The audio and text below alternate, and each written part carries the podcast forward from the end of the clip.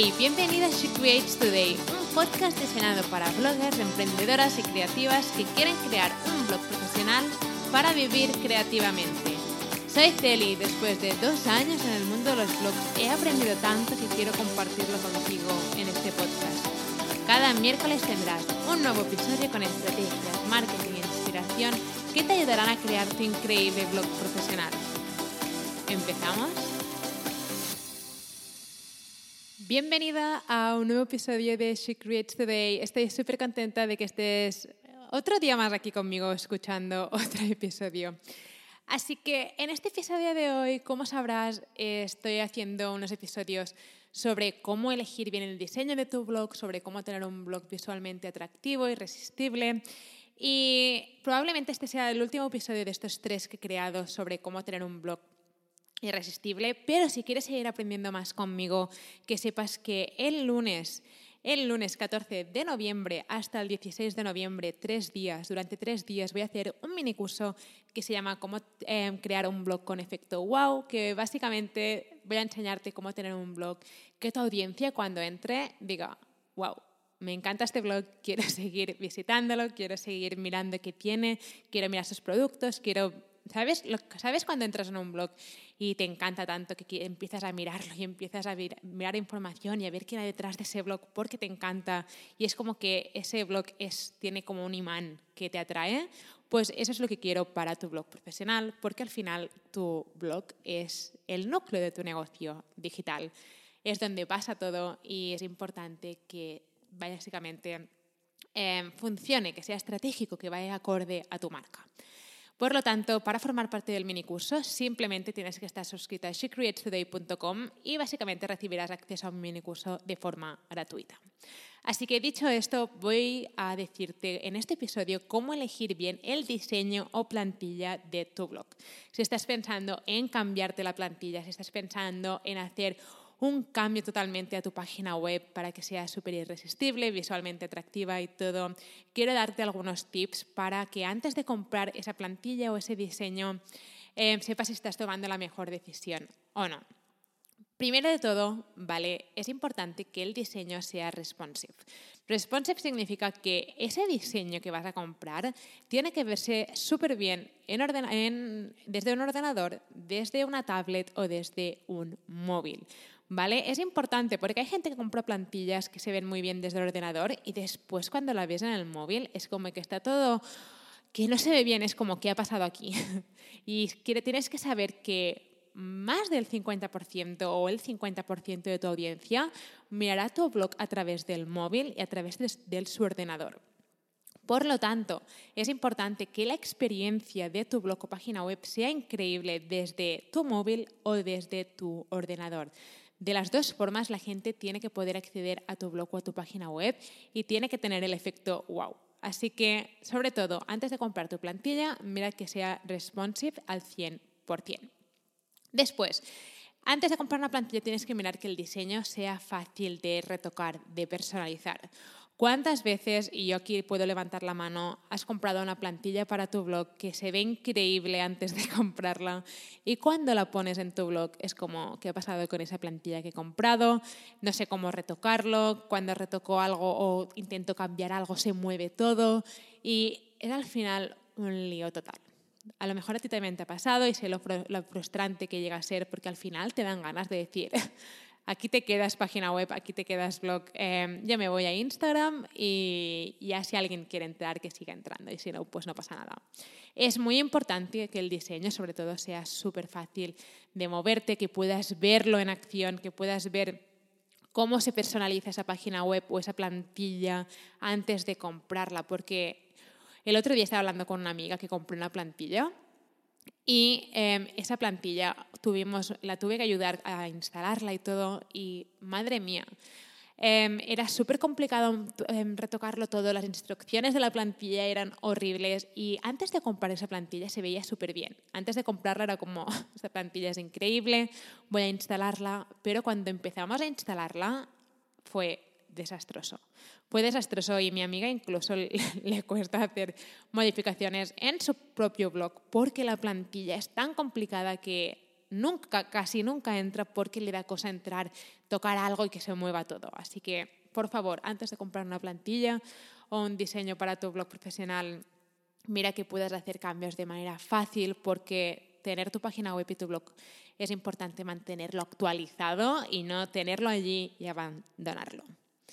Después, el tercer tip es que sobre todo que el diseño sea profesional. Sé que parece muy obvio, pero hay plantillas que no se ven profesionales, que son súper simples. La mayoría de plantillas gratuitas, al final, cuando empiezas con una plantilla gratuita, sabes que tienes que tener algo más profesional porque se quedan muy limitadas y tienes que hacer tienes que empezar a mm, invertir en plantillas porque quieres que tu blog se vea lo más profesional posible, pero es importante que sea profesional. Y tienes que preguntarte a ti misma, ¿esta plantilla se ve profesional antes de comprarla? Sobre todo, ¿esta plantilla se ve profesional o es una plantilla que tiene tres páginas y, y, bueno, es como, bueno, no está mal. Antes de comprar una plantilla, tu plantilla tendría que despertarte a ti algo dentro. Tendrías que decir, oh, me encanta esta plantilla, no puedo esperar más en tenerla y en crear mi página web increíble con esta plantilla. Este es el efecto que buscas, porque lo último que quieres es comprar una plantilla y decir, bueno, no está mal, voy a comprar esta. No, queremos que sea increíble. Y después, el último tip que quiero darte, y este es el más importante, es que cuando compres una plantilla tienes que mirar que tenga todas las páginas que necesitas ya creadas. ¿Y por qué digo esto? Mi amiga el otro día quería crear una página de ventas para un producto, uno de sus productos digitales y básicamente, si no sabes qué es una página de ventas, es una página donde explicas todos los detalles de tu producto para que tu audiencia entienda bien si ese producto es para ellos o no, qué incluye y todo. Las páginas de ventas suelen ser un poco largas y incluyen mucha información ¿Y qué le pasó? Cuando compró su plantilla no miró si esa plantilla tenía una página de ventas y ahora em, tiene que crear una página de ventas ella que no incluye con su plantilla y qué le está pasando, que la página de ventas se ve muy diferente a su plantilla y se ve que se ve totalmente diferente. Entonces, esto es lo último que queremos. No queremos que tengas que crear páginas porque tu plantilla no las incluye, porque después se ven súper diferentes, no parecen ni del mismo blog, parecen, uno, una cosa parece de una cosa y la otra parece de otra. Y si no te gustan las cosas técnicas y si no eres buena en cosas de diseño, como yo, por ejemplo, que no soy, no es algo que yo sea buena en crear márgenes y crear secciones para una página web, no es algo que se me dé bien tienes que mirar que las páginas ya estén creadas, que haya la plantilla incluya la página para tu blog, la página para tu podcast, por si quieres crear un podcast en el futuro, la página para tus servicios, una página donde puedas mostrar tus productos, una página con una página de ventas. Esto es fundamental. Porque si eres una emprendedora digital vas a necesitar una página de ventas y es importante que cuando compres una plantilla estas páginas las incluya porque puede que no las necesites al principio cuando estás empezando desde cero, pero si quieres empezar a monetizar tu blog y todo, los vas a necesitar al cabo de un mes o dos. Así que ya que haces una inversión en tu diseño y en tu plantilla, mira que tenga todas las páginas que necesitas en ese momento o al cabo de tres meses. Porque lo que no quieres es comprar una plantilla y al cabo de tres meses decir, vaya, esta plantilla que compré no incluye página ni para mi podcast, ni para mi blog, ni para mis productos, ni para mi página de ventas, ni nada.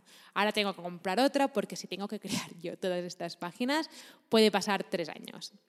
Así que esto es lo último que queremos. Así que, sobre todo, antes de comprar una plantilla, mira que todas estas páginas que son tan importantes ya estén prediseñadas para que tú simplemente tengas que instalarlas en tu blog y puedas personalizarlas encima, pero no que tengas que crearlas desde cero, porque entonces se ve un poco raro todo y se ve una cosa profesional por un lado y por el otro lado has intentado tú em, crear una página de ventas y esto me pasó a mí con mi primer blog, que era como, vale, parece que mi blog por un lado se ve más o menos profesional, entre comillas, y mi página de ventas se ve que la ha hecho alguien que no tiene ni idea de crear diseños o de crear plantillas para un blog. Y eso no demuestra profesionalidad y si yo tuviera que empezar de cero, cuando compres una plantilla, mira que incluya todas las páginas que vas a necesitar. Así que nada, estos han sido mis tips. Voy a repasarlos de manera muy rápida. Em, que sea responsive, sobre todo que el diseño se adapte bien a cualquier dispositivo. Después que el diseño de esa plantilla sea fácil de personalizar. Sobre todo esto es muy importante. Y sobre todo que vaya acorde con tu marca personal.